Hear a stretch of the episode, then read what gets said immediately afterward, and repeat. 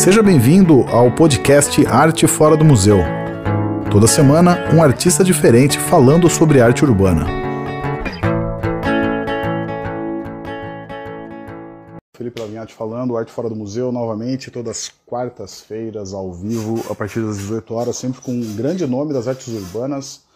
Hoje o nosso convidado é o Zezão, Espero que vocês gostem do papo aí, grande lenda hoje que vai falar com a gente. Já já ele já está esperando, a gente vai trocar essa ideia. Para quem não conhece Arte Fora do Museu, somos uma iniciativa de valorização da arte urbana, temos mapeados aí uma, milhares aí de obras. Cezão já está aqui já. Fala. Felipe, boa tarde, tudo bom? Tranquilo, cara, grande prazer aí falar com você. Nunca conheci pessoalmente, estamos conhecendo virtualmente aqui, mas de verdade uma honra. Obrigado. Grande lenda aí das artes urbanas brasileiras sério, já Obrigado, queríamos falar cara. com você há muito tempo, admiramos o seu trabalho. É, cara, demais você ter, ter disposição aí, trocar uma ideia com a gente, uma horinha aí de, de papo no Instagram, já, já tem um conteúdo muito rico para trocar com uma galera aí que, que curte arte urbana, né? Mas valeu, cara, brigadão. Obrigado você, Felipe. É, realmente é sempre muito prazeroso a gente poder compartilhar um pouco da nossa experiência, vivência, né? Principalmente quando a gente fala desse assunto arte urbana, eu acho que esse assunto, com toda humildade, eu acho que eu tenho uma propriedade para falar sobre o meu trabalho e um pouco da cena, né? Como como a cena se desenrolou na, no Brasil, né? De modo geral. Então, para mim é, é, um prazer estar aqui com você, no Arte Fora do Museu e com todo mundo que está aí, né? Na sala aí é. pessoalmente é. aí para ouvir esse nosso papo aí. Tem uma galera aí, quem quiser mandar pergunta pro Zezão, escreve aí, a gente vai trocar essa ideia. Eu tenho umas perguntas já separadas aqui, Zezão, pra gente é, falar. Cara, a gente vai falar um pouquinho da sua história.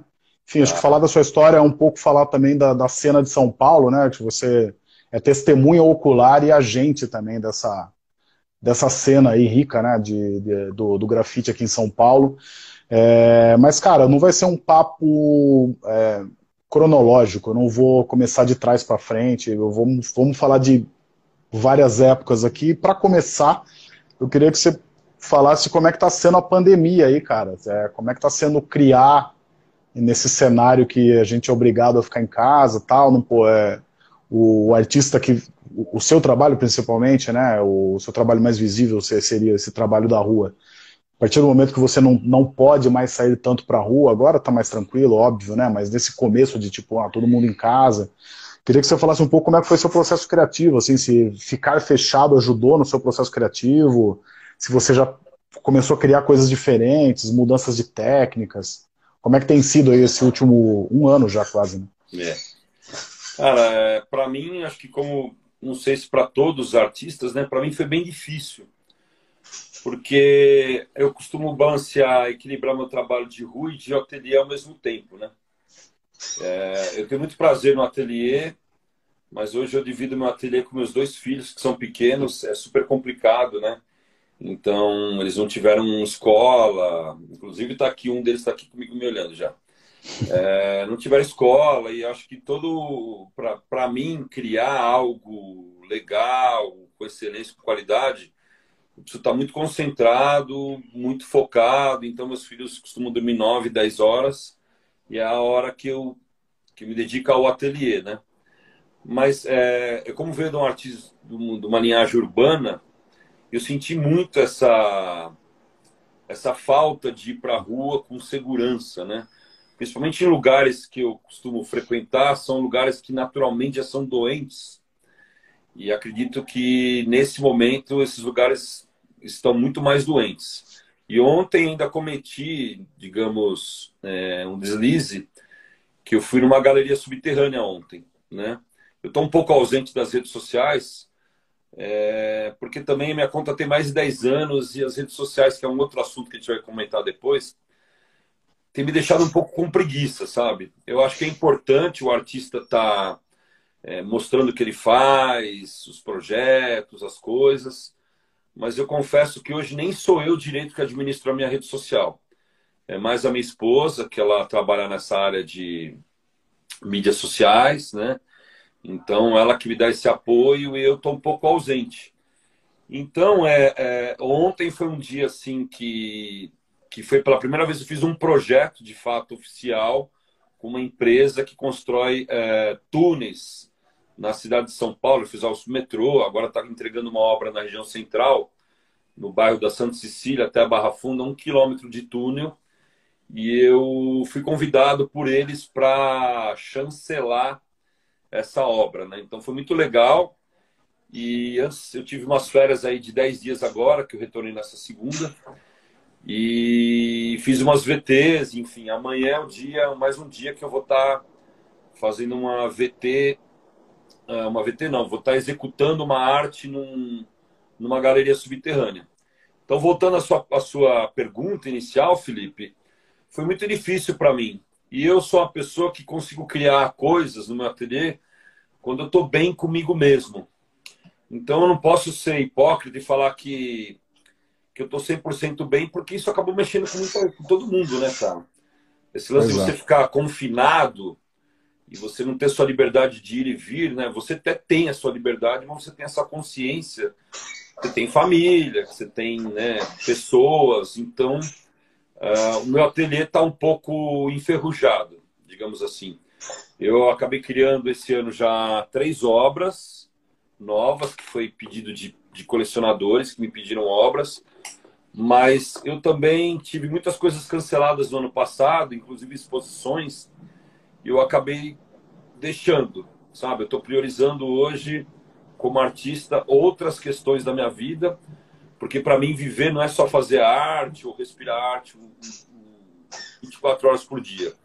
Eu também, para mim, é, é, super importante ter essa ausência, essa, esse respiro, esse gap, para que quando eu voltar, eu possa voltar com, com, com mais garra, com mais vontade e não fazer por fazer, para me legitimizar que eu sou um artista, então eu tenho que estar todos os dias criando, produzindo, isso, isso não sou eu, tá?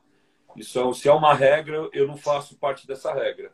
Viver para mim hoje é, inclui outras coisas prazerosas que além de criação, de arte, entendeu? É, é do, do, durante, a, é, durante a pandemia, a gente falou com alguma, com alguma galera assim que tá. Que, enfim, que meio que ficou mais tempo em ateliê e acabou criando formatos novos, né? Eu ia até te falar, se você é, já pensou em fazer outras coisas, eu sei que você fez algumas, já, já fez algumas experiências com esculturas também, né? Mas isso é pré-pandemia até, né? É. Eu tenho dificuldade, cara, assim, vou falar para você. Eu, no início da minha carreira, não no início, mas em 98, mais ou menos, eu, eu sofri uma, passei por uma fase muito difícil da minha vida, entrei em depressão e tal, e isso me estimulou muito a minha criatividade. A depressão, a falta de, de coisas na minha vida, a arte preencheu. Hoje eu tenho a minha vida que ela se preenche com outras coisas tão prazerosas quanto a arte.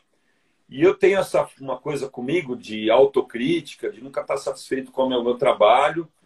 E às vezes eu preciso ter esse respiro para quando vim, vir com uma coisa nova, né?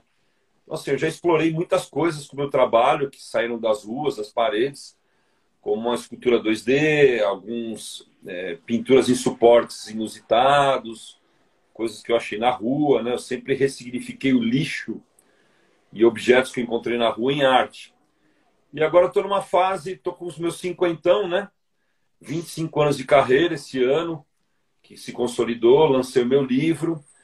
E meu último projeto grande foi uma empena no Miocão, agora estou com outros projetos. É, eu, é, eu, eu, queria falar dessa empena é, daqui a pouco, mas continue.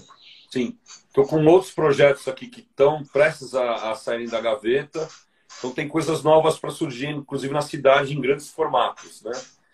E a questão de ateliê, no momento, eu estou sem, sem inspiração e não tenho nenhum problema em dizer isso, porque eu sou um ser humano, é, eu tenho prazer em outras coisas e acabei nessa, nessa pandemia descobrindo outros valores que vão além da arte, né? Então, eu sempre fui um cara que quebrei as regras, eu sempre fui a contramão da, das coisas, né? E eu acho que agora com 50 anos é, refletindo todos esses 25 anos de carreira e esses 50 anos de idade, eu consigo enxergar a minha vida, é, ocupar essas lacunas com outras coisas que são tão prazerosas quanto pintar.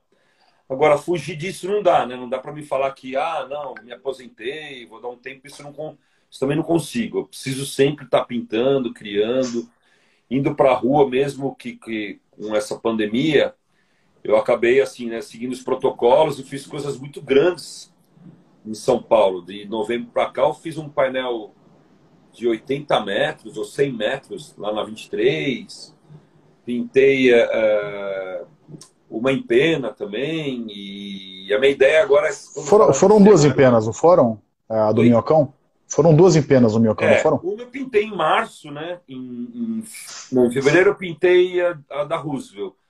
A primeira em pena do Minhocão eu pintei em novembro.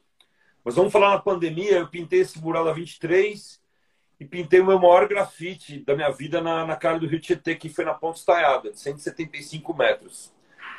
Então, assim, quando eu vou, agora também tenho ido para fazer, fazer, coisas grandes mesmo, de grande impacto, sim, né? Sim. Tem um painel 9 de julho também.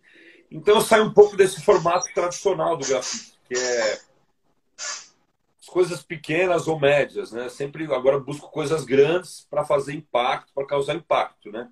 O que eu tive recente de pequeno agora foi uma pequena intervenção no beco do Batman ali, que foi agora Tá repintado, né? Repintado, me chamaram para um pedaço de muro ali e eu fiz uma coisa pequena, mas a minha ideia agora é assim, não pintar com tanta frequência, mas quando sai para pintar, fazer coisas que realmente é, chamem a atenção, né?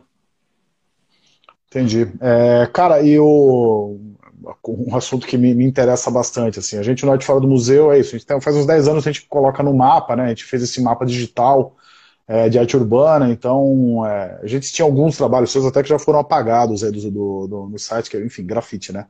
É comum, é, é, é uma arte efêmera. Mas é, então essa parte do digital para a gente é muito interessante, assim. E, eu vi nas suas redes, inclusive, que o grafite que vocês fizeram na caramba, na, no, no Minhocão ali, você fez até uma experiência com realidade aumentada, né? Eu queria até que você contasse um pouco disso foi a sua primeira é, experiência com realidade aumentada? O que, que te levou aí? Foi uma parceria com alguém? É, então, na verdade, esse, esse projeto já tem um diferencial que antes da arte aumentada que eu fiz um desenho que representasse o consumo da água, a escassez da água. Então, se você olhar lá na cabecinha do desenho, tem uma parte tá branca, abaixo. tem um movimento de água, que é como se fosse o meu desenho, ele é uma coisa hídrica e ele, como se fosse um reservatório de água, ele está secando, né? Então agora a gente tem esse período de, de verão, de, de muita chuva, mas também de bastante consumo de água. E eu, como ativista, sempre há 20 anos eu faço esse trabalho das águas, né? Eu sempre tento fomentar na minha arte uma coisa voltada, sei lá, para o protesto ou para uma conscientização das pessoas essa questão da água. Então, esse, esse, esse desenho dessa última empena eu já quis demonstrar, é, mais uma vez, a importância da água na minha arte. E agora também eu fiz um projeto com a XR Soluções, que é um amigo que fez uma máscara minha, um filtro do, do, do Instagram. E junto com o, o, o, idealizador do projeto, que foi uma marca, né, John John, a gente fez esse projeto de, de realidade aumentada, né? que é uma coisa que funciona isso só realmente se você está ali de frente para essa arte, posicionar o celular e usar o aplicativo, você vai ter esse efeito da realidade aumentada, que é uma coisa nova para mim, né? não só para mim, mas acho que para essa era digital, né? Da, da, arte urbana, tem muita coisa também sendo feita. E é uma questão de estar mais atualizado, né? Assim, é uma ideia que partiu de mim mas eu também não sei, não fui eu que pus a mão na massa para executar isso, né? Eu tenho o Xandão, que é o que fez a minha máscara, e ele que desenvolveu esse projeto da realidade aumentada, do, do grafite, né, ficar 3D assim, vir para frente, né? Então, é para também estar tá um pouco atual na, na, nas questões da, da, mais contemporâneas da arte, né? Não, é, eu, eu, eu, piro nessas coisas. A gente já fez algumas coisas com realidade aumentada em num, num museu em Manaus, a gente já fez, é, foi contratado para fazer um trabalho lá. E foi bem interessante. A gente fez um no Santander também, numa exposição do Machado de Assis. Legal. E a gente sempre quis fazer alguma coisa com grafite, mas a gente nunca fez ainda. Mas, enfim, fica até um convite, assim, a gente quis... Pode trocar uma ideia a qualquer momento. de mapping há muitos anos atrás, na Funarte. Eu e mais um grupo de artistas fomos, criamos um projeto de arte, né, de arte mural com mapping, música e poesia. Isso aconteceu, acho que foi em 2005, é, se não me engano, na Funarte. E aí a gente pegou, desenvolveu um, um, uma grande tela em preto e branco e o nosso amigo VJ, o Charles, ele coloriu as nossas artes e animou. E durante a exposição você tinha aquele portal, que é o grafite que ficava mudando cores, imagens por cima, com o DJ tocando. Então, já naquela época foi muito ousado isso, né? E agora a gente está né, em 2021, que é essa coisa da internet, da, das mídias e da, da, tecnologia. Então a gente tenta também estar tá um pouco atualizado, mas eu sou um cara mais vanguarda, assim, eu não, não, não consegui. Eu percebo que cada ano que passa eu vou ficando mais para trás nessas questões tecnológicas, né? E aí a gente tem que se assessorar de pessoas que, que, que entendem disso, né? Porque a gente também tem que estar toda hora se reinventando, mostrando uma coisa nova, e eu acho que esse é um caminho também a seguir. Beleza, cara, deixa eu aproveitar aqui o Arthur aí, o de Jundiaí. Um abraço, Arthur. Deixa eu só. Ele mandou um salve aqui. Ele falou: quando possível, eu poderia perguntar sobre o livro que você lançou, sobre o processo e as parcerias, se ainda existem cópias para serem compradas? Cara, esse livro foi assim, nasceu é, de um, a ideia, a ideia era minha e eu tenho, tinha um, tenho um amigo que é como se fosse um, um manager meu, um, mais amigo do que parceiro de trabalho. E eu falei, pô, vou fazer 25 anos de, de carreira e acho que era a hora de lançar um livro, mas eu não sou um cara que gosta de ficar batendo na porta ou ficar pedindo, né? Aí ele falou, pô, tem um grande amigo, que é o Carlos Magno, né? Ele é dono da Via Impressa, é uma editora que só faz livros de arte, dos artistas mais contemporâneos. E ele falou, pô, ele nunca fez nenhum, nenhum livro de nenhum artista da sua linhagem, que é de arte urbana. Aí eu fui apresentado, né?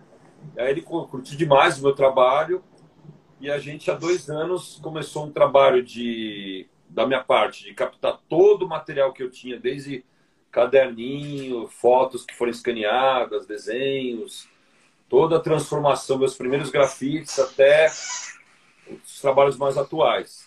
Então a gente comprou um HD de 2 teras e entre scanners e fotos digitais, analógicas, a gente montou um banco de dados de 18 mil imagens. Caralho, mais ou menos. Pra né? cacete. E aí a editora é, elaborou o, o, escopo, o projeto do livro, falou, ah, vai ser um livro de 290 páginas, num formato coffee table e tal, tudo coisa que eu não, que eu não entendo, né? E ele falou, só me traga tudo que você tem. Aí eu cheguei um dia na editora com uma mala de viagem, caderninho, desenho e tal.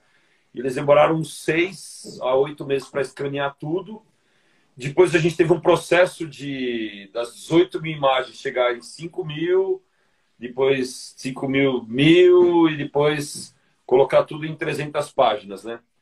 Então foi um projeto bem difícil de ser feito, muita coisa bacana ficou fora do, desse livro, mas hoje nós temos um, um, um livro pronto de, né, como diz, 100, de 200 páginas. Você falou, você falou 290, é isso? É, 290. Eu não lembro aqui agora também, tanta coisa. Mas enfim, de 2,2 kg, um super livro que tem aqui, inclusive comigo. Já faz, a, já faz o merchan aí. Aí, ó. É um livrão, ele pesa 2,2 kg. Pô, vou querer uma tem... cópia hein, desse livro aí. É. A gente tem 3 mil unidades é, para distribuir no mundo todo, né? Eu fiquei com 1.500. As outras 1.500 cópias foram distribuídas em escolas públicas, em instituições. É, tá bilíngue? acabou ficando com o livro e eu distribuí para grande parte assim de biblioteca, escolas públicas, é, coisas na periferia. E hoje eu fiquei com 1.500, mas devo ter já em torno de uns umas 900 exemplares só. A gente já distribuiu 600 exemplares. E isso eu nem, porque eu nem coloquei ainda em editora, não coloquei ainda na, na, por exemplo, na Amazon, né, que é o lugar certo de distribuir. Eu distribuí tudo isso nas minhas redes sociais, cara. A gente continua ainda recebendo mensagens e é um livrão, cara, que tem a minha trajetória toda, as minhas principais exposições, tem posters, tem, sabe, tem tem meus 25 Pô. anos aqui desde o do meu primeiro grafite até os, digamos, os últimos assim, né? Mas muita Cara, coisa eu... de fora, como eu disse, devido à, limitação, né? Ó, meus primeiros Jazão, grafites, é demais. todo o processo, né? E, e aí é um livro que tem, com certeza, grande parte de obras públicas, os meus grafites, digamos assim, tem a parte de obras, né, de galeria, tem a parte de exposições nos museus e galerias do Brasil e do mundo todo. Né?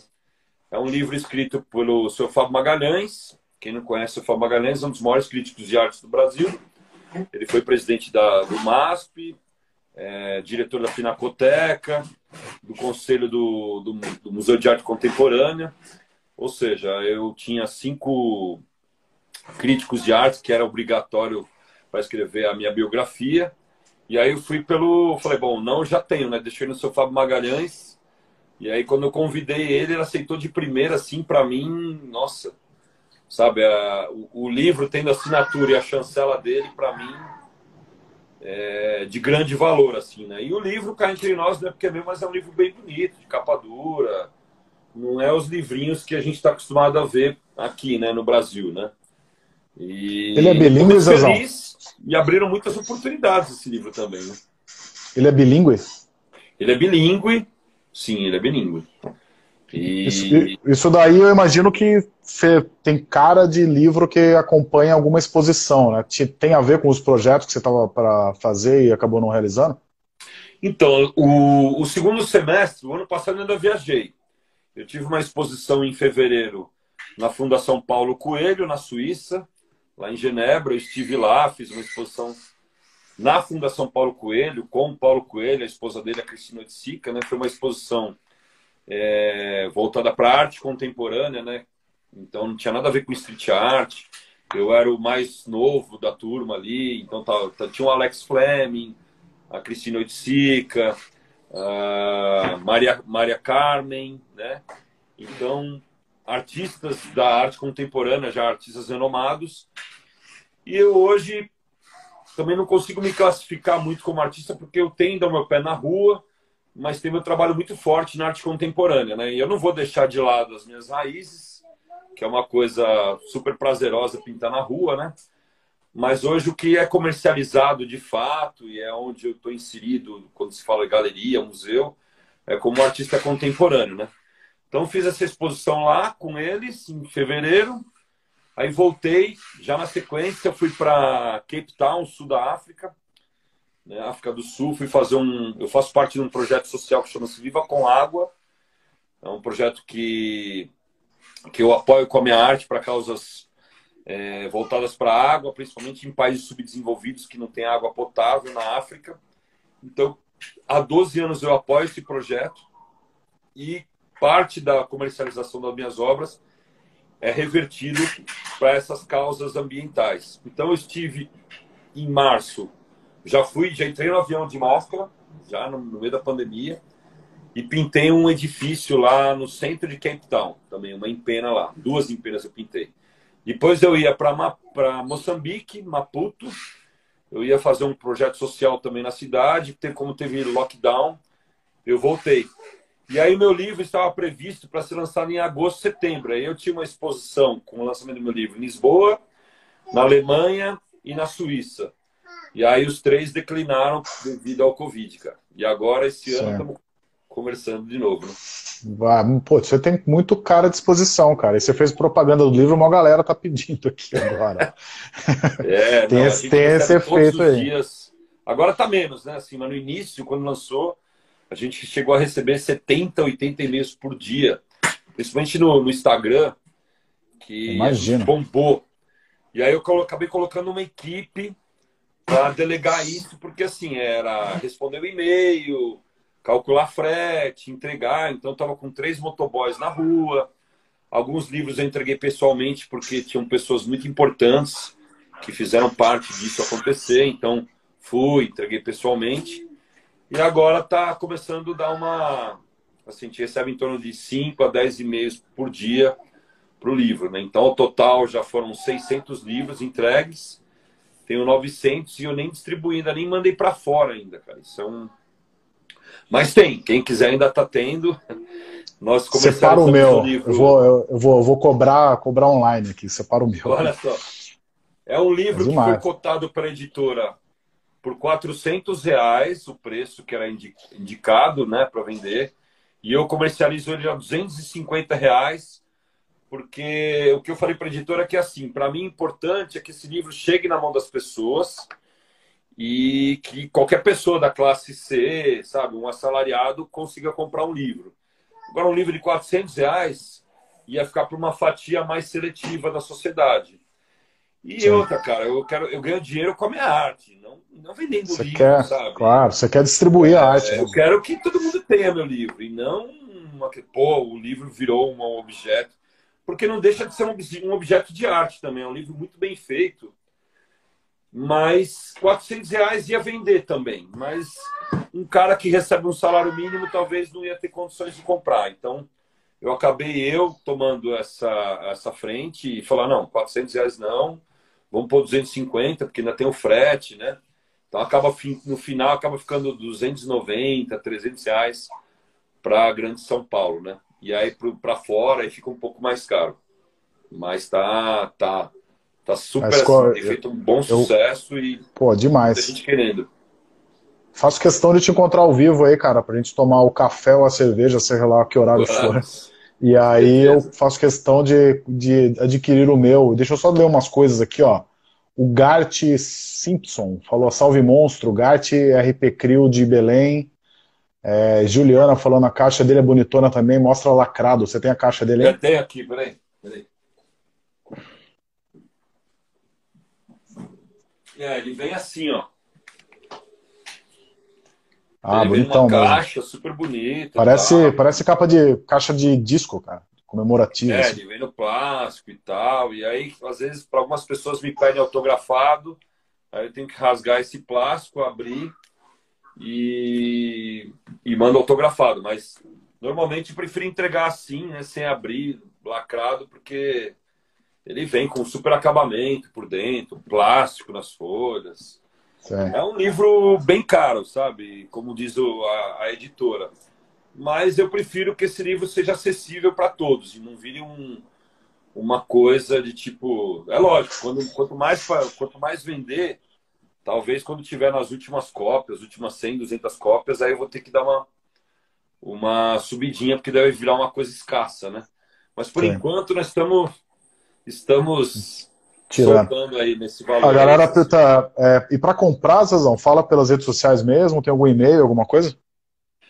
Eu recebi muita coisa pelas redes sociais e eu mando a galera mandar um e-mail, porque, cara, assim, vou falar assim, já que nós estamos dentro da rede social e estamos falando, gente, eu, a minha conta do Instagram tem mais de 10 anos, pelo menos, tem 3.800 fotos, e eu, cara, hoje não consigo dar conta do meu Instagram né?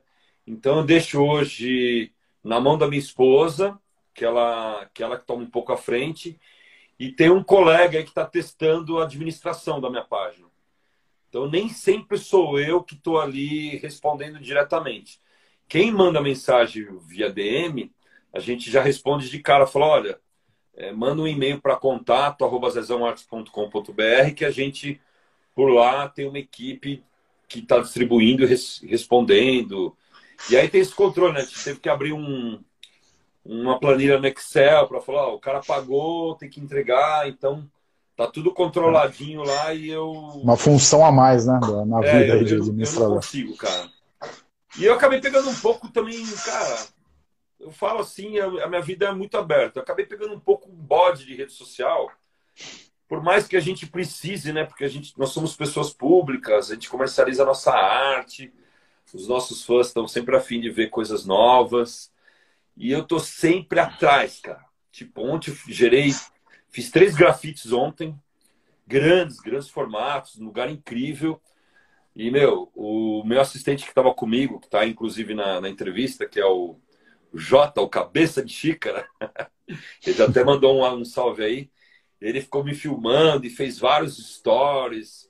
A gente fez também uma livezinha curtinha ali e tal. Mas tem muita coisa que.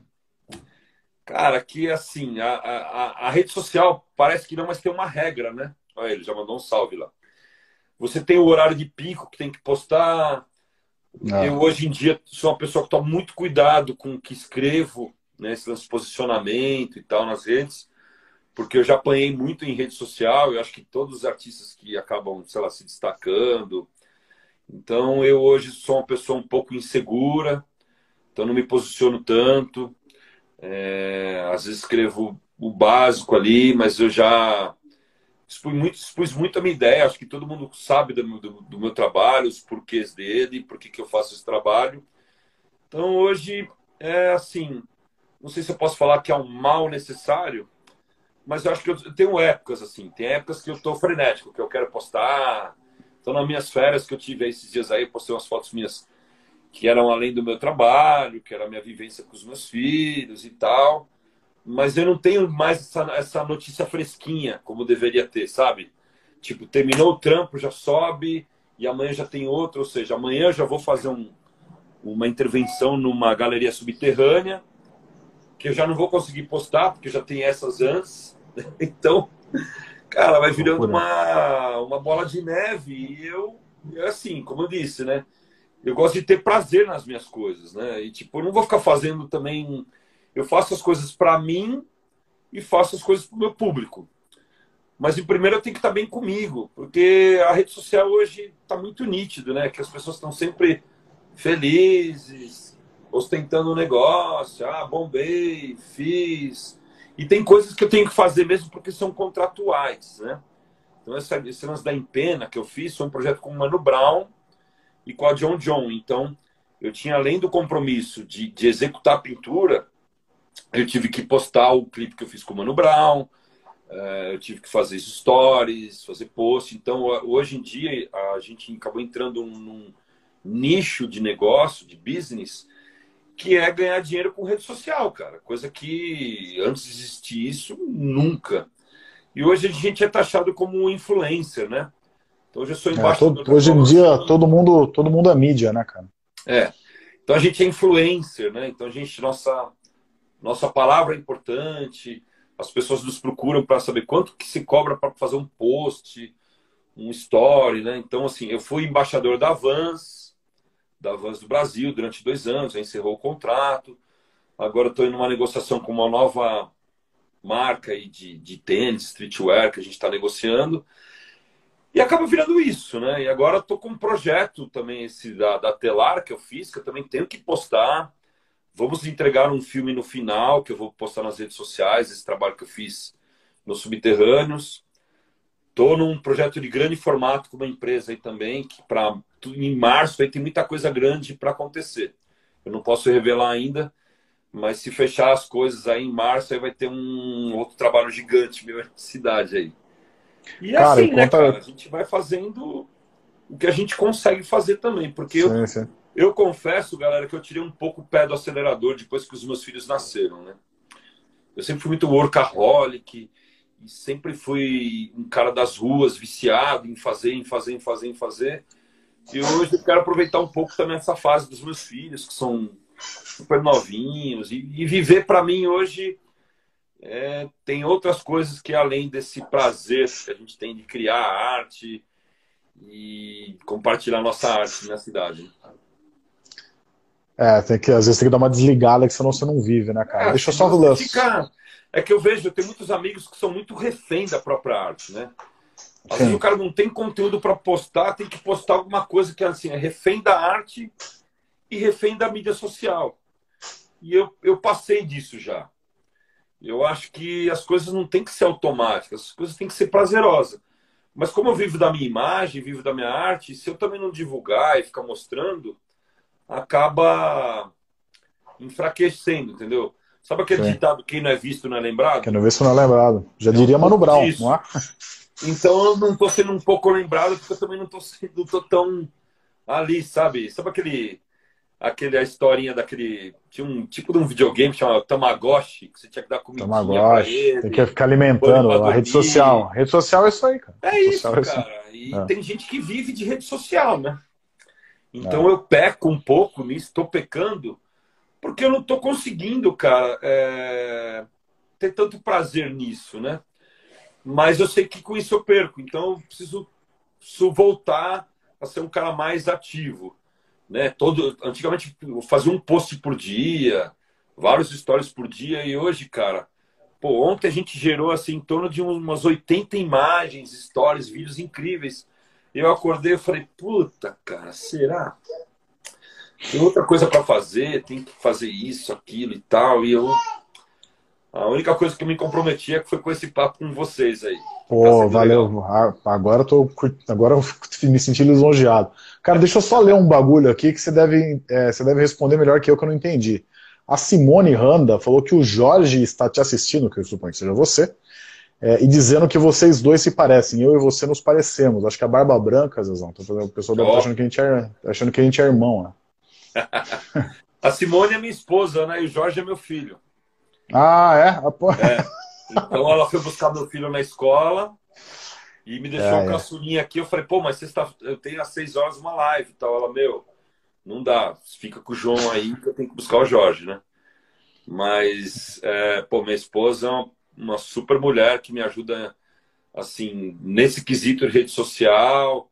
E ela também que está administrando o lance dos livros. E, meu, e a minha agenda, né? Ó, o Paulo Otávio, que está aí na página agora até. Aí, Zezão, meu brother.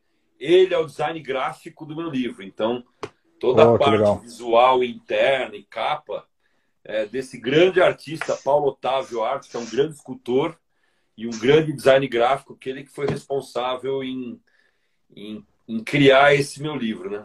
Máximo respeito aí, Paulo. Legal.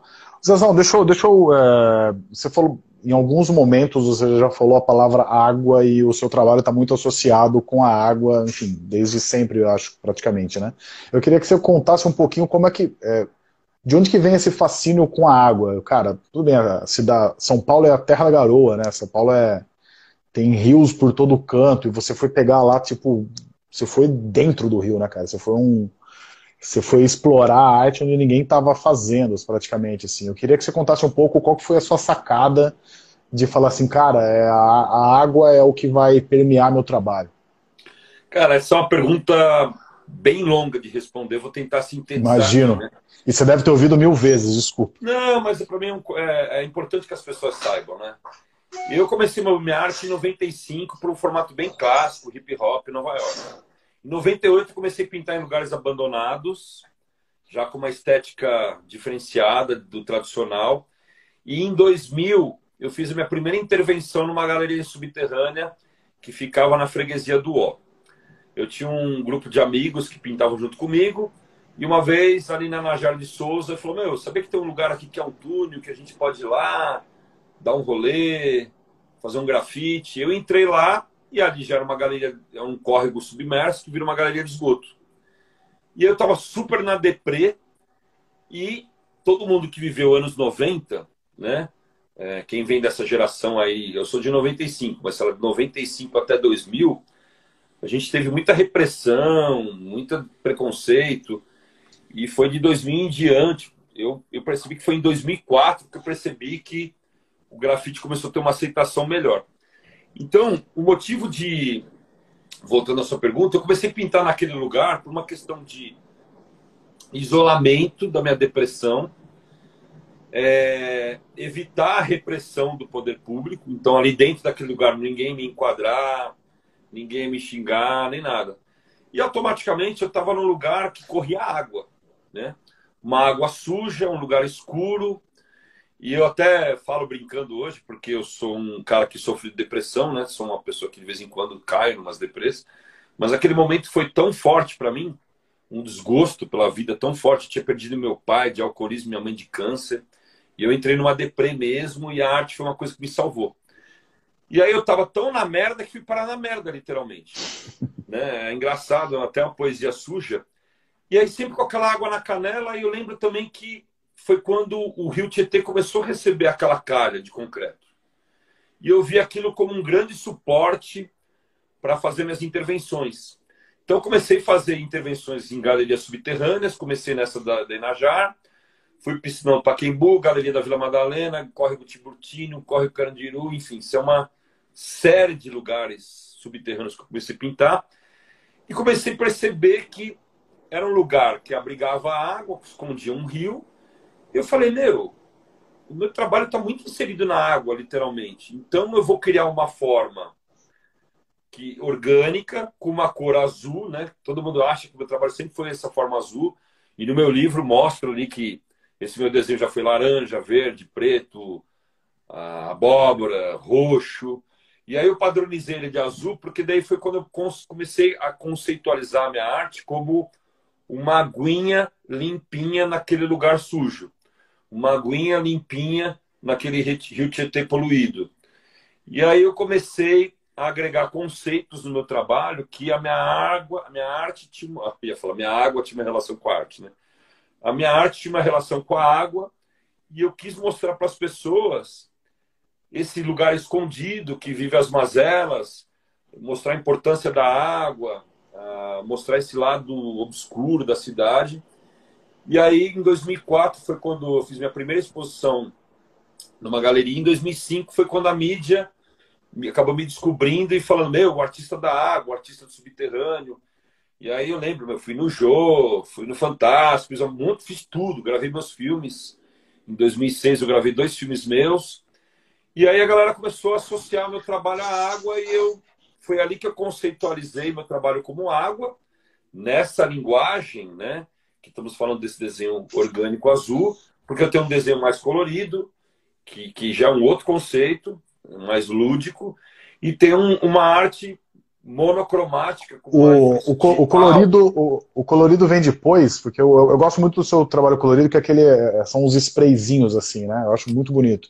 Mas ele é, vem depois esse, do azul, é isso? Ele vem junto, cara, porque é. foi um momento tão difícil da minha vida e eu acabei conhecendo no início de 2000 o pessoal da Vila Madalena. Então, em 2000 que eu comecei a grafitar no Beco do Batman, onde hoje é um lugar mega disputado, eu já tive em torno de 10 painéis lá com a galera. E hoje é administrado por um grupo de artistas e é uma guerra, um espaço lá, né?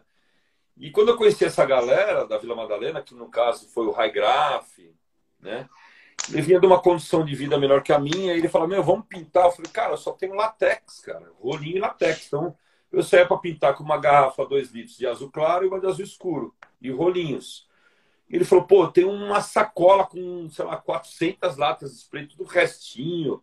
Só consegui fazer uma bolinha, um tag, um, um traço. E aí ele me deu aquele monte de lata e a gente foi fazer pela primeira vez um mural coletivo na, no muro do Instituto Goethe Sei, é na, na Avenida Sumaré. O, tem o do Nigas ali, né? Então, foi quando o Nigas fez aquele boneco voando dele. Sim. Eu fui muito amigo do Nigas também, né? Então, esse painel que tem no Goethe, que é preservado do Nigas, é a terceira edição que a gente pintou lá, e tá lá, inclusive. E no Beco do Batman também tem um painel que ainda se preserva do Nigas, com ele voando, sim, sim. que eu fiz. Eu estava nesse mural com ele, eu fiz o fundo que era essa fumaça colorida e o, e o, e o boneco do Nigas voando ali, né? A nova geração, ela não respeita e não conhece essa história, né? Então, hoje em dia, é, muitos artistas como eu, às vezes somos julgados aí disso, daquilo, mas nem sabem direito a história da arte desses artistas ou da arte urbana em si, né? Nem tudo que eu fiz na minha vida eu publiquei na internet, né? Eu sou um artista que vim da pichação, eu sou um artista que nos anos 2000 estava na ferrovia lá pintando metrô, pintando trem. Nós tivemos uma crio muito forte, nós, não vou dizer que nós somos os pioneiros, né? A pintar essa modalidade no Brasil, que eram os metrôs, os trens. Mas eu, eu foi uma fase muito curta da minha vida, que foi de 98 a 2003. Em 2003 tivemos um problema muito grande com a polícia, o metrô, e aí eu decidi parar nessa modalidade. Mas o caminho seguiu. E nem por isso né, a gente bate no peito, oh, oh, respeita aí. Eu acho que hoje em dia a internet foi um, um, um veículo de, muito importante de comunicação que trouxe muita visibilidade para os artistas, inclusive para o meu trabalho, que sempre foi um trabalho escondido, né? E foi as mídias sociais que conseguiu mostrar isso para o mundo, o que estava embaixo da terra. Mas, ao mesmo tempo, toda essa coisa positiva que hoje todo mundo tem acesso para divulgar seu próprio trabalho, fazer seu marketing, o seu business, também a internet vem com uma coisa doente, nociva, que é os ataques, né? As pessoas se degladiando, é, toda hora apontando o dedo na cara um do outro. Ah, o cara copiou meu desenho, eu cheguei primeiro, ah, esse cara nem é, ou esse grafiteiro não sei o quê. Enfim, né? É, é triste, mas é a maneira que as pessoas também hoje encontram de poder se, expressar positivamente ou negativamente, né? E eu não, eu não, eu não, eu não faço parte disso, cara. Eu às vezes recebo umas pauladas e prefiro ficar quieto porque você fica alimentando uma coisa que não tem fim. Eu prefiro muito mais Sim. encontrar essa pessoa pessoalmente, se ela tem algum problema comigo, e conversar de uma forma, pô, brother, mas e aí, o que, que tá pegando, né? Eu, sei lá, meu, não tenho nada contra ninguém. Eu sou um cara, minha maturidade hoje, Felipe, que você é um cara que deve ter mais ou menos minha idade, o que eu tenho mais de, de aprendizado foi saber conviver com as, com as diferenças dos outros e saber conviver, respeitar. Ô, meu, eu gosto de azul, o cara gosta de vermelho. Ó, eu sou corintiano, o outro é palmeirense, mas, pô, eu gosto de futebol, eu gosto de cores, eu gosto de arte, eu tenho minha religião, eu, eu sou apolitizado, né? As pessoas às vezes me julgam é, disso, daquilo, como política, e é totalmente enganado. E eu tive muito problema com isso. Então, preferi hoje estar tá neutro e falar: meu, eu tenho, né, se for falar desse assunto, religião, futebol, política, a minha mãe pensa diferente de mim, ela votou numa pessoa, votei no outro, meu irmão é isso, aquilo. E, cara, o, o bom é saber conviver e saber que tem espaço para todo mundo, entendeu? E não vale, não vale a pena, cara, porque eu sou corintiano e você palmeirense, falar que o Palmeiras não tem mundial, eu acho que isso é, é quem, quem tá nesse game, quem tá dentro dessa panelinha, aí é legal essa. Mas eu vi que as pessoas levam muito a sério. Então, eu hoje sou uma pessoa muito insegura, cautelosa, né? E eu sou um cara que gosta de colecionar amigos. Eu respeito todo mundo. Acho que o Brasil é um país muito rico em, em, em cultura, e principalmente quando fala de arte urbana nós temos uma cena muito importante e muito assim variada. Tem muita coisa boa de gente jovem que está com muito talento, entendeu? Mas eu sempre respeitei os, os vanguardas, porque eu sou um artista da terceira geração, né? Nós temos a primeira geração do Alex Valaures, do Pinundás, essa galera é, Rui Amaral, Celso Gitaí. Depois nós temos a segunda geração, que vem com gêmeos, o espeto, que traz o hip hop, o grafite letra. E eu venho nessa terceira geração pós, pós né? Então eu passei por esse processo do grafite white style, letra, para depois na busca de encontrar um, um estilo mais autêntico meu, sabe? Eu acho que o meu trabalho ele é bem singular. Hoje eu vejo que algumas pessoas copiam um pouco o meu trabalho. E eu acho normal, porque eu já tive é, influências externas também. E eu acho que a minha maior influência hoje é a música, né? Só a música é uma coisa para mim que é a minha gasolina. Eu preciso de música para criar, para viver, né? E cada um tem a sua fonte de alimentação, de inspiração, de criação. E eu acho que é isso, cara. Tem que ser válido, entendeu? É, é que nem você questionar o pichador e o grafiteiro, né?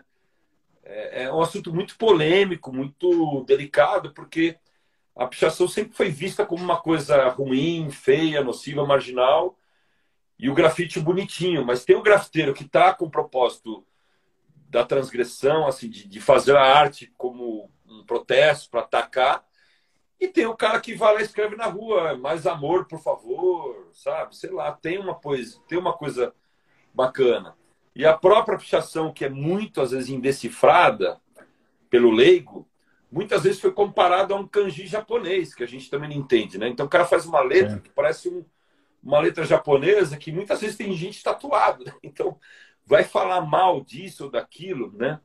Então até não, nisso... acaba, é, uma, é uma mensagem de qualquer jeito, né, cara? Acho que é, então até tá nisso, cara, eu evito falar porque eu fui um pichador, talvez os meus maiores amigos que, que, que se perduraram ao longo desses anos são muito mais os pichadores do que os grafiteiros. O grafiteiro acaba entrando numa coisa do ego, da competição, de ah, ele fez, eu não fiz, é tudo nele. Então o, o pichador não tem tanta essa vaidade. O pichador eu vejo que é uma classe mais unida, né? E eu tenho muitos amigos no grafite, mas acabei perdendo muitos amigos também, às vezes porque, sei lá, ou eu me destaquei a mais, ou sei lá. Também nunca ninguém chegou para mim. Essas pessoas que acabaram se afastando, as pessoas que se aproximaram vieram com com propósito, ó, oh, meu, sou seu fã, você é um cara da hora, um cara de gente boa, humildade e tal, legal. Agora, quem se afastou nunca chegou para mim e falou assim, olha, tô me afastando de você por isso, porque eu também nunca, nunca soube entender o afastamento. Eu sempre trouxe, troquei ideia com todo mundo, na medida possível, nunca coloquei a minha arte como, como algo que fosse maior do que mim, né? Eu sou o mesmo cara, meu. Eu vim da periferia, vim numa classe social C, minha mãe era empregada doméstica, meu pai dono de boteco. Então, os valores que os meus pais deixaram para mim de valores eles estão muito além do que uma coisa plástica, do, do, de dinheiro, de sucesso, essas coisas, que também são valores, mas que para mim não estão no topo da pirâmide. Para mim, os valores estão muito mais nas pessoas, no caráter delas, na simplicidade delas, é, no jeito bacana. E não numa pessoa que seja uma ameaça, que te vê que te vê como uma ameaça ou que não entende a sua maneira de se expressar, né? Pô, pô porque no início, tá, Felipe e galera, todo mundo que tá ao, ao vivo aí, eu fui muito questionado pela minha arte porque eu comecei a pintar em lugares abandonados que só eu poderia ver minha arte. E o princípio do grafite, da arte urbana, é que essa arte esteja nas avenidas, nos prédios, nos lugares que as pessoas possam ver. E eu sempre pintei para mim. Então, se estava no lugar e se ainda está no lugar que ninguém possa ver, cara, isso é a minha contramão. Eu não, eu não fui. Eu não sigo a, a galera, entendeu? Eu sempre fui pelo que o meu coração pediu que seja. Ó, eu vou fazer um trabalho aqui de cinco horas que amanhã vai apagar, ou que a enchente vai levar, ou que o mendigo vai lá, o morador de rua vai pôr fogo e vai queimar minha arte. Eu tenho muito isso. E tenho muito também o lance de documentar esse processo, que o grafite é uma coisa efêmera, né?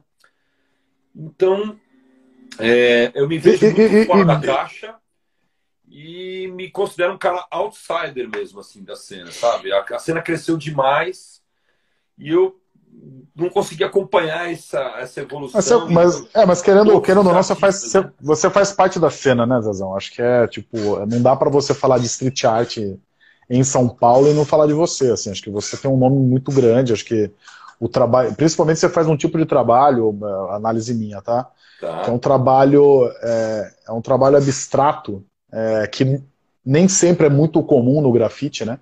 Então, aí, e você com isso você criou um estilo que é muito, fala, cara, que para em arte eu acho isso é, nível de excelência, entendeu? Você bate o olho numa coisa e fala assim, puta, isso é um Zezão. Você consegue identificar o seu trabalho. Você criou essa identidade e você tem um uso né, na arte urbana também, eu, eu admiro muito isso, que é saber entender o painel onde você está colocando a sua obra. Então, você, o fato como você usa o bueiro, é, as paredes, nunca é à toa, sabe? Nunca é só, tipo, não é só uma tela.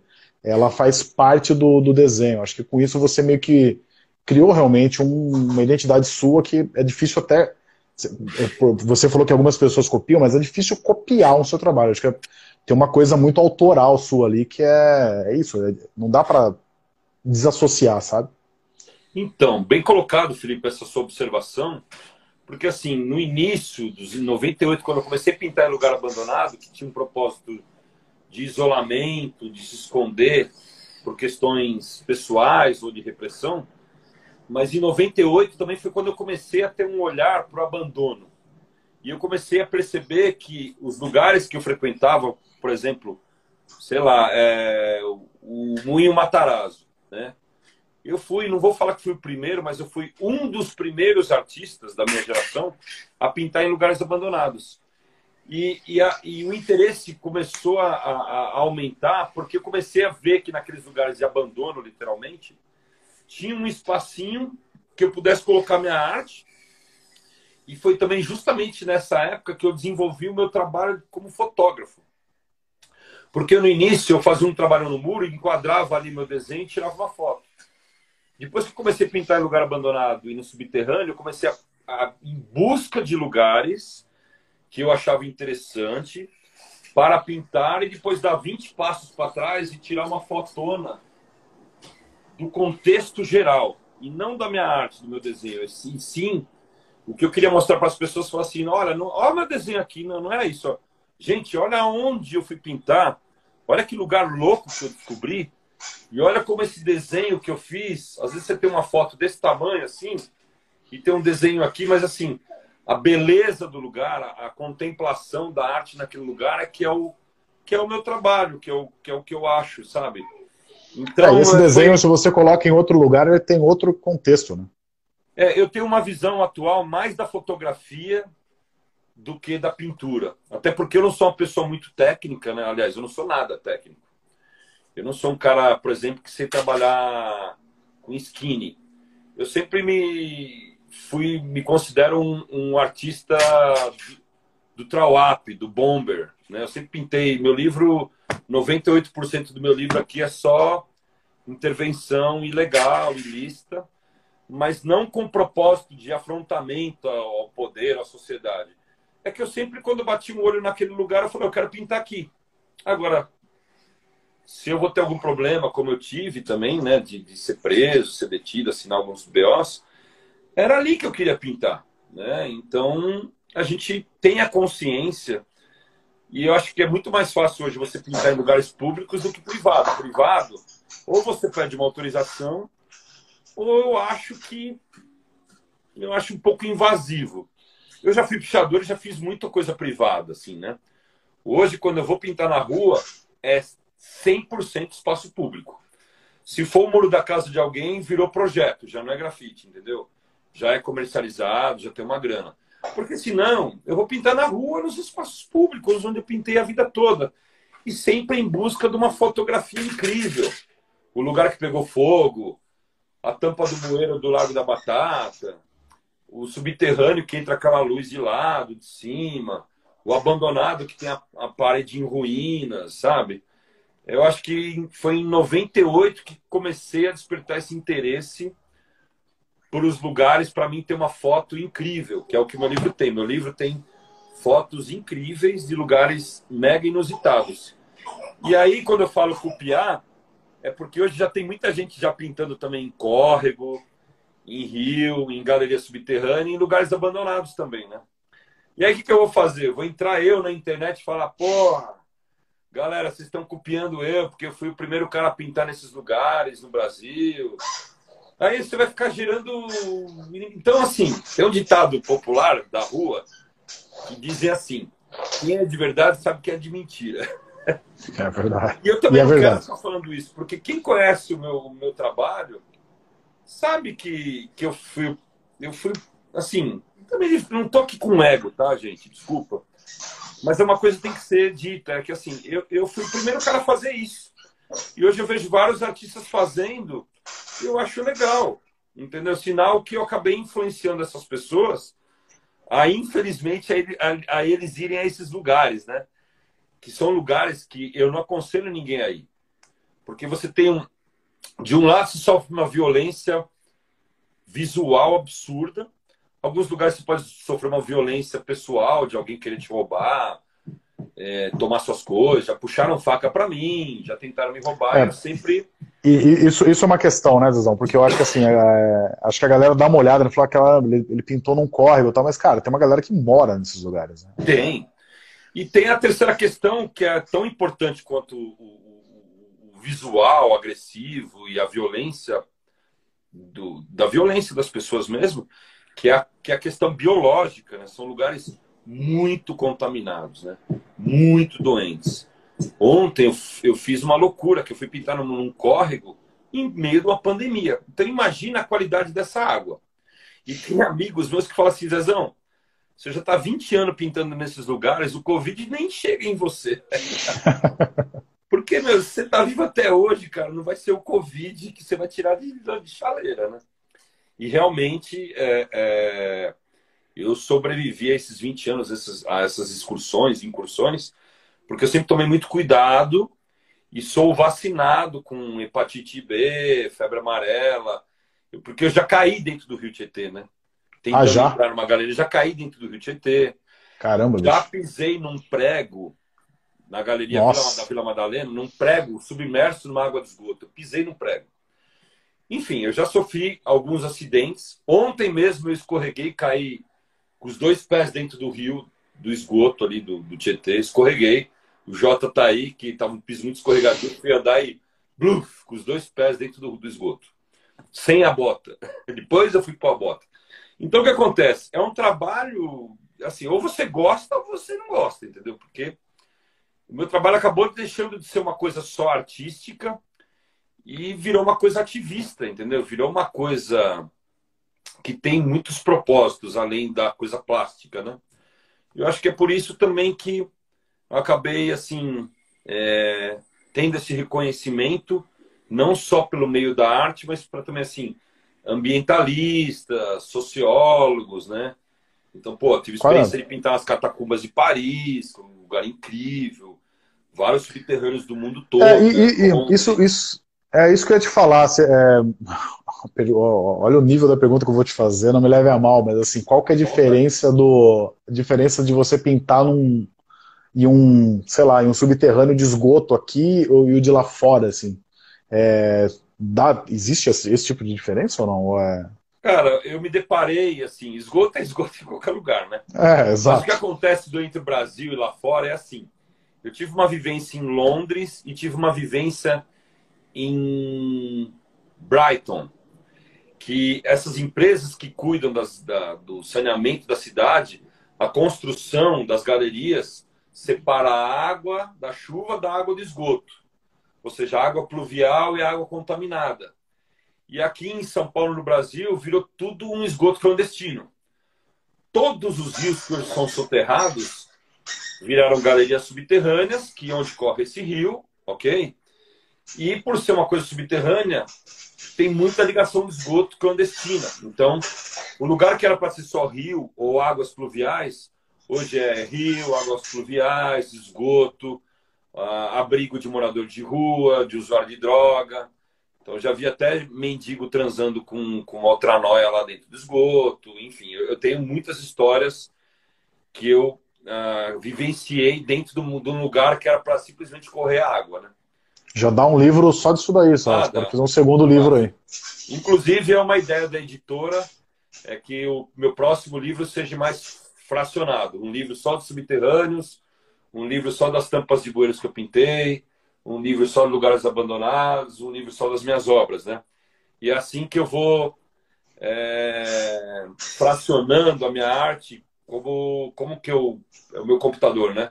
Eu tenho um livro, uma pasta das minhas obras, pasta dos lugares que são as ruas, lugares abandonados, subterrâneos, tampas de bueiro, os murais que eu faço que já entra no meu trabalho colorido. Então, os projetos indoor, que hoje também atendo muito, né? Muito projeto com residência, com arquiteto, com decorador. Então, meu trabalho ele abriu muitas situações, né? Eu tive um período como arte educador, dei muitas palestras no Brasil e no exterior sobre arte urbana, em universidades, em escolas, né?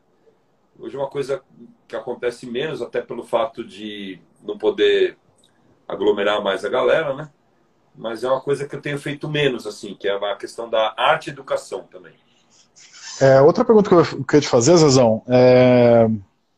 enfim, um, é, uma, uma, uma, são duas perguntas. A primeira, assim, se, se existe ainda algum grafite muito antigo seu, dessas primeiras incursões nas galerias que ainda sobreviveu é, porque eu, tô imaginando o seguinte, cara, é, às vezes, talvez, um grafite que você faça numa parede aqui na rua de São Paulo, por questões do tempo, chuva, fogo, seja lá o que for, ele dura menos, até a prefeitura pagando, tudo pode acontecer.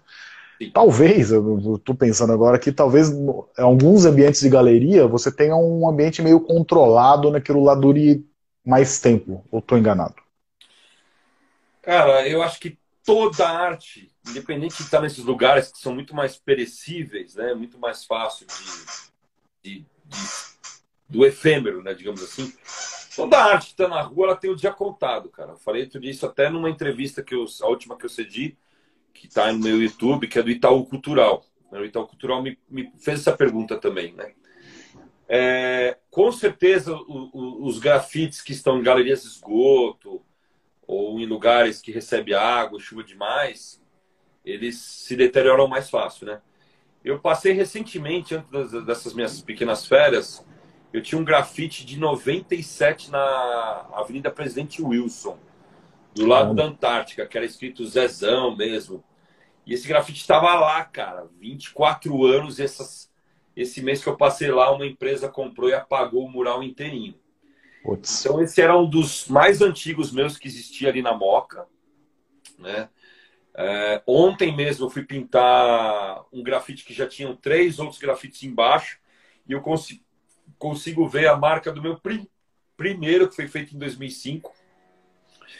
E a, as coisas da rua, como eu pinto muito lugar que as pessoas jogam lixo, lugar de exclusão social, então os grafistas têm a vida mais curta, porque normalmente o morador de rua faz um foguinho lá para se aquecer, queimar um cobre. E às vezes é, é engraçado e triste, né? Ver que ah, essas pessoas que se encontram nessa situação é tão triste, tão deprimente, que nem às vezes a arte consegue sensibilizar essas pessoas, né? Porque nem consegue ver, ele vai lá e faz uma fogueira ali e não vai falar, puta, não, não vou fazer aqui porque tem um desenho, né? E eu também, assim, é, é, super triste isso, e eu também super compreendo, porque o cara também não vai estar preocupado em querer preservar, né?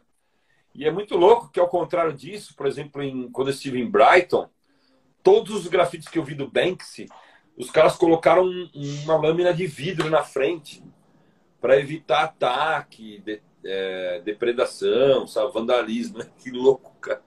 Eu acho isso muito exagerado. Então, acho que eu sou um cara que, como pintei muito, muitas situações de, de, de, degradação, eu nunca me preocupei em, em querer ter minha arte lá para sempre.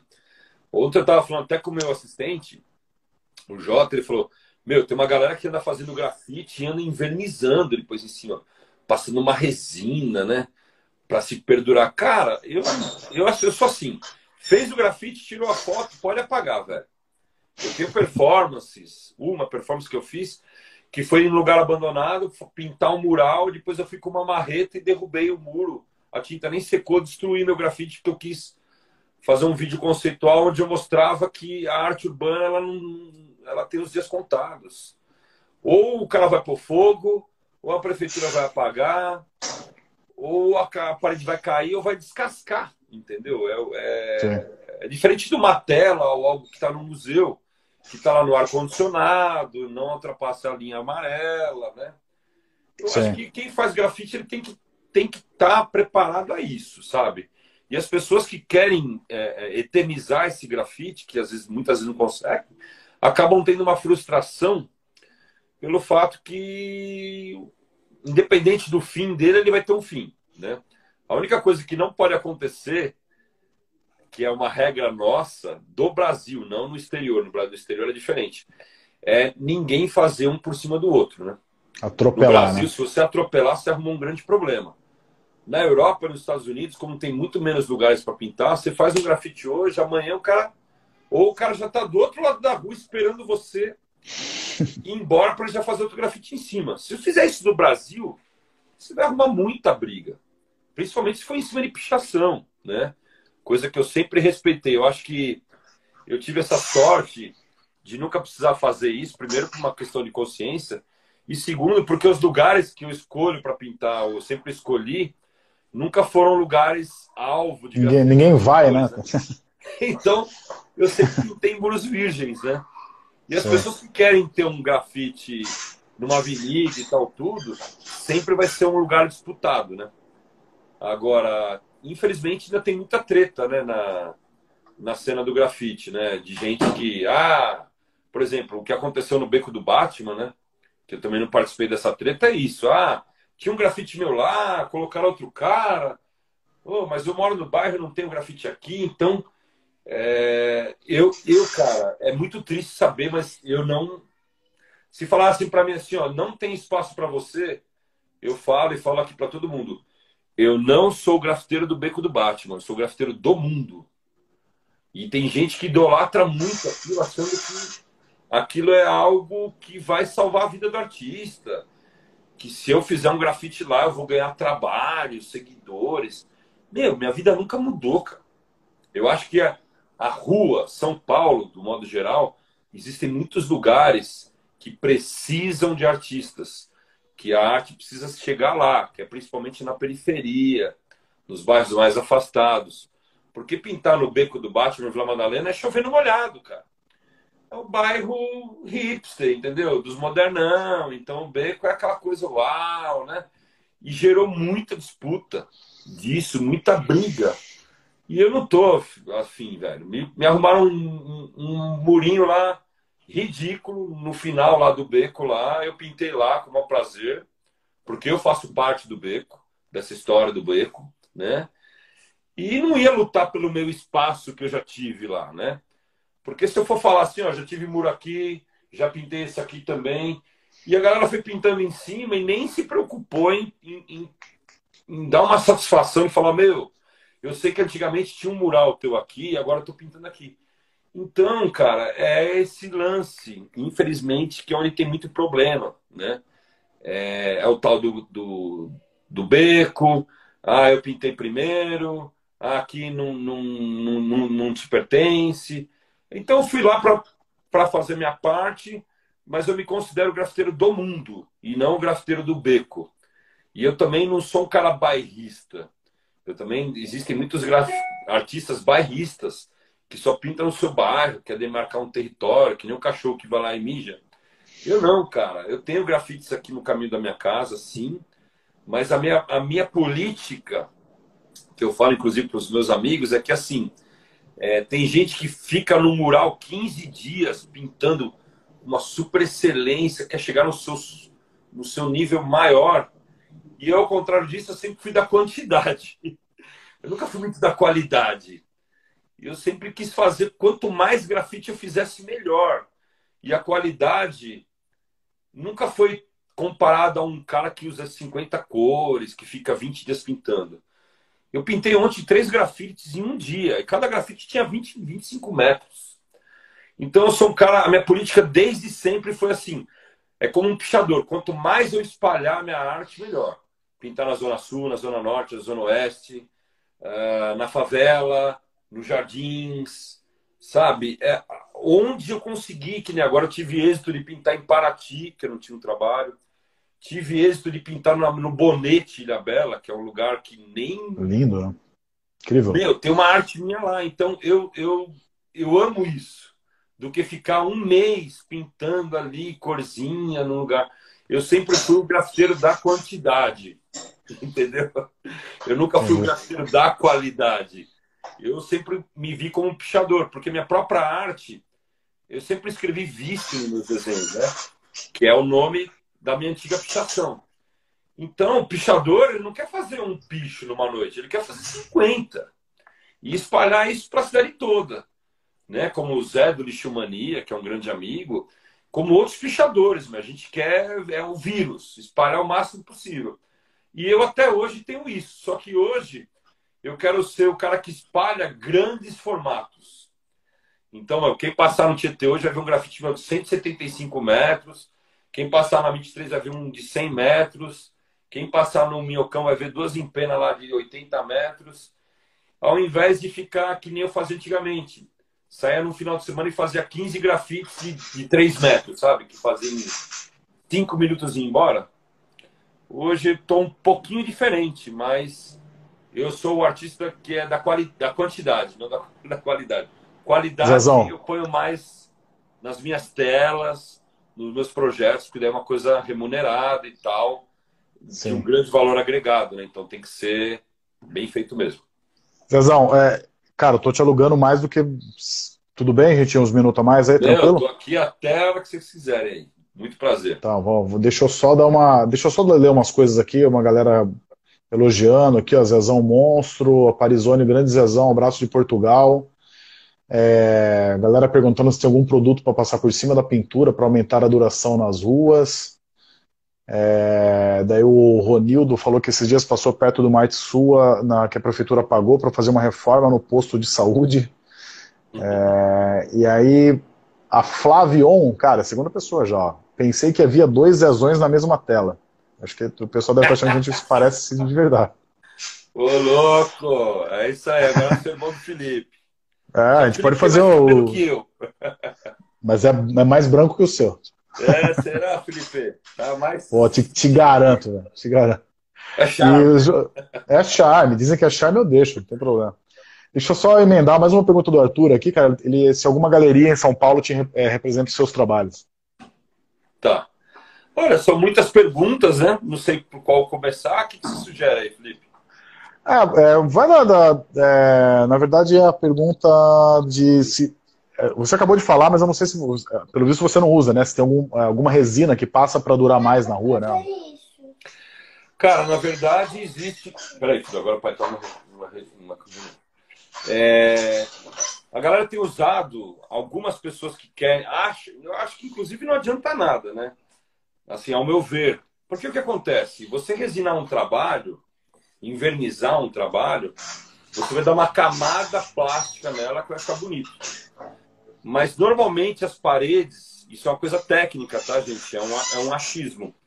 Se você tem uma parede porosa, que a grande maioria das paredes são porosas, a poluição, a chuva, toda vez que dela, ela vai é, acumular resíduo nessa parede. Então, independente de estar invernizado ou não, uma hora ou outra ela vai sujar, porque a não ser que você vá lavar lá, né? E tem uma questão técnica também que é assim: como que está a, atrás dessa pintura? Existe uma infiltração, a parede pode cair, né? Então eu, eu, eu não vou fazer isso, tá? Nos meus trabalhos. Então, porque eu, ao meu ver, eu acho que é, o verniz é uma coisa muito cara e ao meu ver não vai preservar essa arte, entendeu? Porque é, é muita poluição o dia inteiro. Então, nos porozinhos que ficam, nessa parede um pouquinho mais é, chapiscadinha, vai decantar o, a poluição, a chuva, o limo, a água que vai cair em cima, e não vai ser o verniz que vai resolver, tá? Ele dá um acabamento bonito, brilhoso, dá mas você toda hora, se tiver sujo, joga uma mangueira lá e lava e tá pronto. Mas será que vale a pena? Aí é uma opinião minha, né? Sobre Sim. isso. Qual que é a outra pergunta? Só vou complementar isso que você está falando, que é o seguinte, no Arte Fora do Museu a gente mapeia quatro, a gente colocou quatro categorias de arte, né? A gente colocou escultura, é, street art, grafite, assim, né, basicamente, é, murais, que daí a gente coloca, sei lá, uns trabalhos do, de Cavalcante, sabe, ah. uns trabalhos ma, ma, mais antigos, assim, e arquitetura. Em todos eles, cara, a gente coloca, assim, data de criação e data de término, porque, assim, a partir do momento que tá na rua, cara, até um prédio tem data de é. duração, entendeu? Alguma hora, alguma hora pode cair. Então, é, é isso, né? A, a arte na rua, ela nasceu para ser efêmera, assim, acho que preocupação com Complementando, Felipe, esse lance que você falou de Cavalcante muralismo, por exemplo, eu estou numa negociação num projeto com o metrô de São Paulo. E uma das maiores preocupações do metrô é a manutenção dessas artes. Porque, assim, todas as estações têm arte no metrô. Pô, e eles têm, um, eles têm um acervo incrível. O metrô então, tem um então, acervo forte. Mas que nem assim, o, o, o, a estação do Tomiotaki, que é tudo pastilhazinha, o Tomiotaki faleceu. Mas de muita vibração do trem passar, está caindo pastilha. Eu sou muito amigo do Gilberto Salvador, que é um esculturista, o pai do Diego Salvador, que é o cara da Montana, né? Montana Brasil. Ele tem uma escultura muito bonita na estação Jardim São Paulo, que chama-se Voo do Xangô. Então, uma asa bonitona com uma esfera vermelha. E aquilo sol, chuva, sol, chuva, sol, chuva. Filho, pai, tô ocupado. é, sol, chuva, aquilo tá pichado, tá desbotado, entendeu? Então, é, é, como preservar, inclusive, essas artes? E aí, é, a preocupação deles comigo é essa. Você vai fazer um grafite no metrô, não no metrô trem, mas no metrô estação, qualquer coisa que a gente está tá trabalhando agora, e não vai durar. Aliás, vai durar quanto tempo? Você garante isso?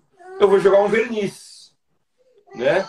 Mas eu não posso garantir também que isso vai durar 50 anos, entendeu? Sim. Você quer dar um salve aí ou quer dar, quer dar um. Não, tá, tá de tudo boa. Bem? Tá tranquilo? Entrou na sala aqui agora, mas vamos ah, lá. Beleza. É, o Arthur tinha perguntado também como é que faz para comprar print seu, print de trabalho seu. Cara, tudo, Como é que você faz isso? Se for, se for do Instagram, manda um DM, que aí a gente algumas coisas a gente resolve, responde por lá. O livro que a gente direcionou para o e-mail mesmo, né? Tá, boa. Então eu vi que tem gente perguntando de livro e tal. Sim. E a gente acaba direcionando o e-mail.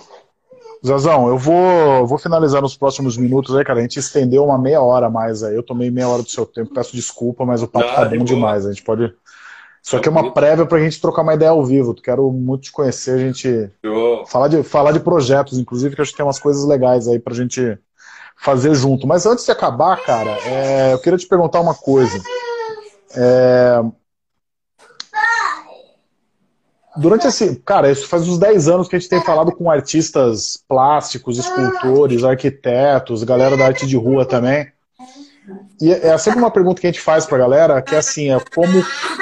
É... Só um minuto, peraí, só um minuto. Claro, claro. Eu tô aqui numa entrevista chorando, meu.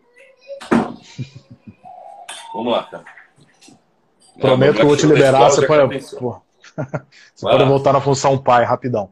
É... Não, cara, que é o seguinte, a gente costuma conversar com essa galera e, e, todo mundo fala assim que em algum momento da vida alguém foi tocado pela arte da pessoa de uma forma das mais inusitadas possíveis. Tipo assim, ah, pediu a mulher em namoro na frente de um grafite de alguém. É, sabe, tem esse tipo de coisa. E, e, eu imagino que você deva ter muitas histórias dessas. Eu lembrei dessa pergunta, porque você estava falando justamente das galerias pluviais, que a galera, tipo, nem se ligava muito que existia uma arte lá. Mas eu imagino que a sua arte toca, enfim, sua, imagino não, com certeza a sua arte toca a vida de muita gente. É, eu passo por ela praticamente todo dia, assim. É, eu, eu, moro aqui perto do Minhocão, né? E então é, eu sou afetado pela sua arte. Então eu queria que, se você tivesse alguma história de alguém que foi afetado pela sua arte, falou assim, cara, sua arte me transformou de alguma forma, assim, se você tem algum relato desse tipo. Cara, são tantos, cara. Eu, às vezes eu recebo uns e-mails assim do nada, de tipo, como é que eu posso lembrar de um, um assunto específico?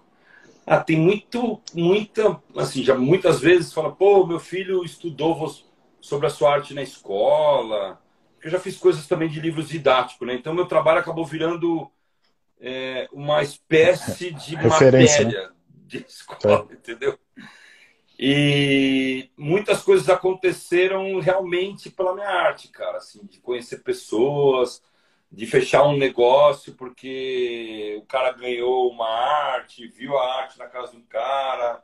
Ah, eu, assim, muitas pessoas falam que, que eu sou uma espécie, não de referência, mas assim, pô, você me motivou a grafitar porque naquela época eu não, não entendia e vi.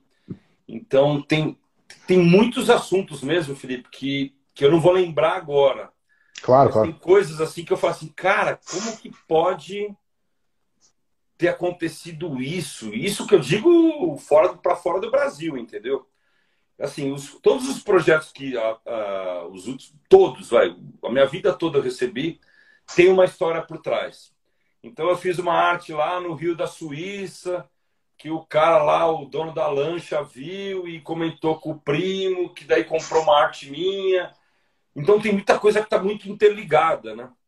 Assim, eu tenho coisas muito que me emocionam muito, que eu vou dar um exemplo aqui, que foi assim, eu no início dos anos 2000, quando eu comecei a fazer um trabalho no subterrâneo, tinha um casal que morava dentro do subterrâneo, que era o Toninho e a Tereza. E foi no momento que a, foi quando a mídia me descobriu. Então eu levei, sei lá, desde MTV, que foi a primeira mídia que eu fiz, o Jornal Nacional, é, eu não lembro, assim, é, Metrópolis, da TV Cultura. E eu toda hora mostrava esse casal. Eu falei, gente, mas olha só, tem, tem uma galera morando dentro de uma galeria de esgoto. E o que eu consegui no final disso daí, cara, foi que eu consegui uma pessoa que se sensibilizou por essa história e os tirou daquele lugar tão violento, entendeu? E, e nesse momento que eu que eu estava nesse, nesse momento, eu estava numa outra fase da minha, da minha carreira. Eu ainda não era o artista da galeria, eu era motoboy, né? Porque eu, nesses 25 anos de arte, eu fui, ganhar, eu fui ser artista. Eu comecei em 95, em 2004 que eu virei artista, né? É, que eu fui adotado por uma, por uma pessoa importante que falou: você é um artista, você vai fazer exposição na galeria. Mas antes disso, cara, eu tive uma vida miserável mesmo. E o Toninho e a Tereza, de tanto eu ir lá no subterrâneo e vê-los, cara, eu tive um dia de trazer eles para passar o Natal comigo na minha casa, né? Eu tinha um Fusquinha 69 caindo aos pedaços. Foi o meu primeiro carro que eu tive na época. Peguei eles no esgoto, trouxe eles para minha casa, passaram uma, uma noite comigo de Natal. Depois deu uma hora da manhã, eu tive que levar os caras de novo para ir para dentro do esgoto, entendeu? E sou muito feliz porque eu percebi que o meu trabalho conseguiu impactar isso. E, e de uns anos para cá, eu hoje também apoio algumas instituições, né? Tipo, eu já doei obras para a ACD, para a Fundação Santa Fé, né? Então, minha último leilão da ACD, quem comprou uma obra minha no leilão foi a Eliana, do, SBT, né? Ela comprou uma, uma obra minha que foi leiloada em 45 mil reais. E esses 45 mil reais foi 100% para a instituição de caridade, né, para as crianças. Então, acho que também a vida, todo mundo que vive de arte e, e trabalha com, com isso, a minha filosofia é que, tipo assim, resumindo toda essa, essa conversa nossa, assim, a rua, para mim, é, é, como se fosse um Deus ou uma igreja que eu tenho que sempre orar por ele e rezar. Porque foi a rua que me deu tudo que eu tenho, seja material, sucesso, reconhecimento, grana, oportunidade, foi tudo a rua que me deu. E eu hoje não posso é, me desligar dessa igreja, desse Deus, porque eu acho que a vida são ciclos. Tudo que eu recebi também da rua, eu devolvi para a rua e continuo devolvendo. E grande parte das minhas economias, do que eu coisa, eu também hoje apoio o projeto Viva com Água, eu doei essa obra para a CD, eu doei obras para Fundação Santa Fé, ajudo muita gente ainda, ajudo muitos artistas que, que, que tem, me tem como referência, inspiração, ajudo nesse sentido mais de, de dica, de se profissionalizar, mas eu acho que ajudei muita gente né, nessa, nessa vida toda e sou muito grato a todas as pessoas que também me, me ajudaram na época que eu era um lixo né? Meu apelido era Come Lixo. Eu era um mendigo, punk, cabelo moicano, piercing na cara, bracelete até aqui. E me tiraram um dia da lata do lixo e falaram assim: Ó, Van, você é um artista. E eu falei: Mas você tá me tirando? eu era tão resistência, tão contra o sistema, que quando uma pessoa quis comprar uma arte minha e falou que eu era artista, quase que eu não vendi e mandei a merda. Então tive um processo também, galera, de, de se readaptar de falar de sair do underground, literalmente, e pisar no tapete do mainstream. E hoje eu tenho amizade desde mendigo, morador de rua, até doutores e, e gente muito importante. E eu acho que, resumindo tudo, essa, esse lance de entrega, então a rua é a minha igreja e eu preciso muito ainda continuar pintando na rua como forma de gratidão, porque as coisas sempre vão estar vindo e eu sempre preciso entregar isso. Essa é mais ou menos a minha filosofia, porque se eu me ausentar dessa igreja, desse Deus que eu tenho na minha filosofia, eu tenho certeza que o meu trabalho também ele vai perder a força.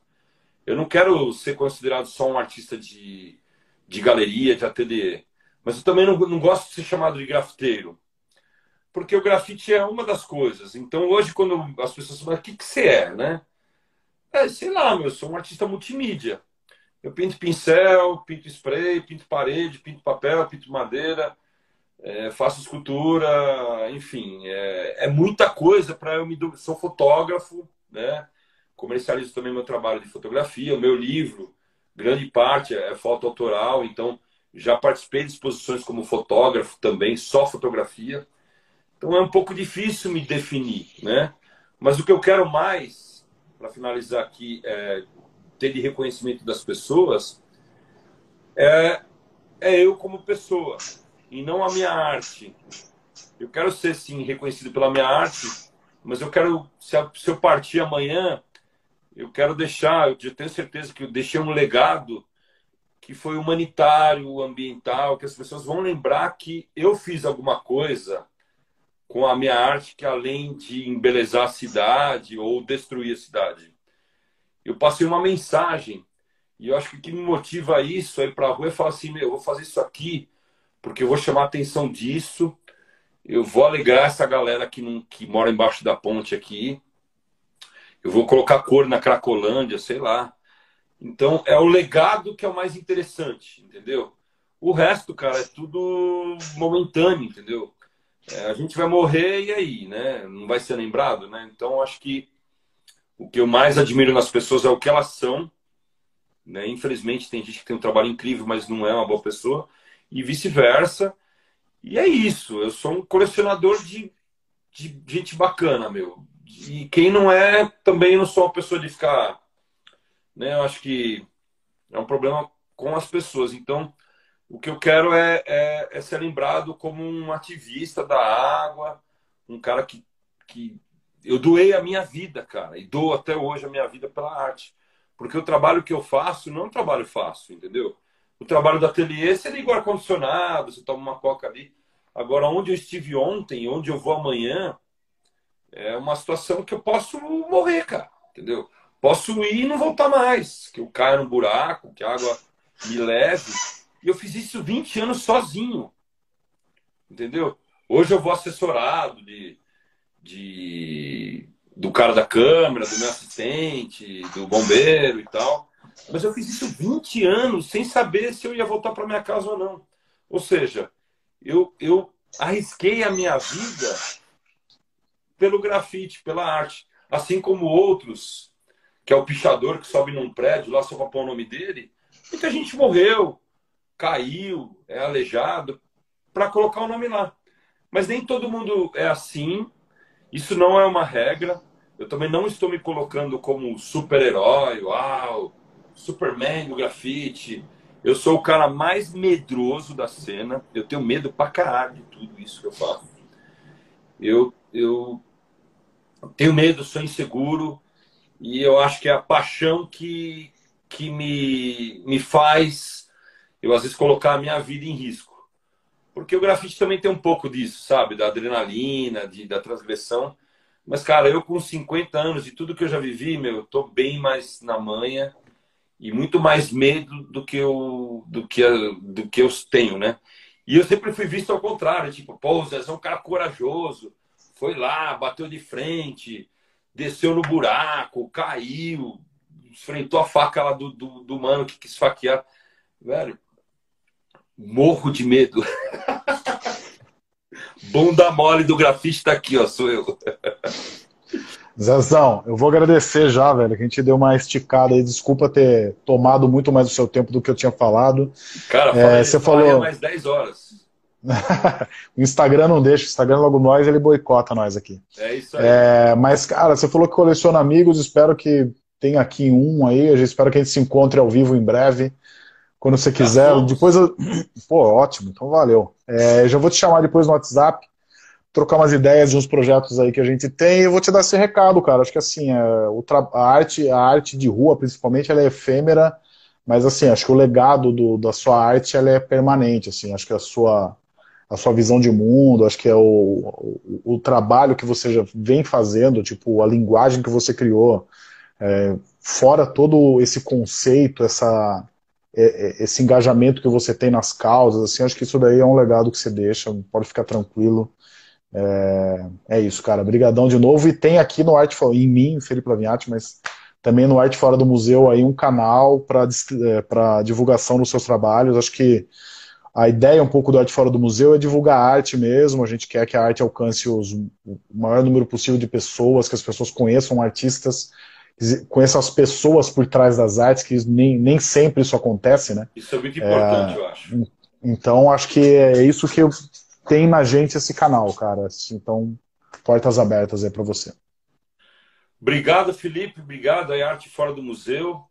Todos que tiveram aí presente aí nesse papo super descontraído com o Felipe, comigo, aos amigos, aos que conhecem, aos que conheciam mais ou menos e agora os que conhecem mais ou menos.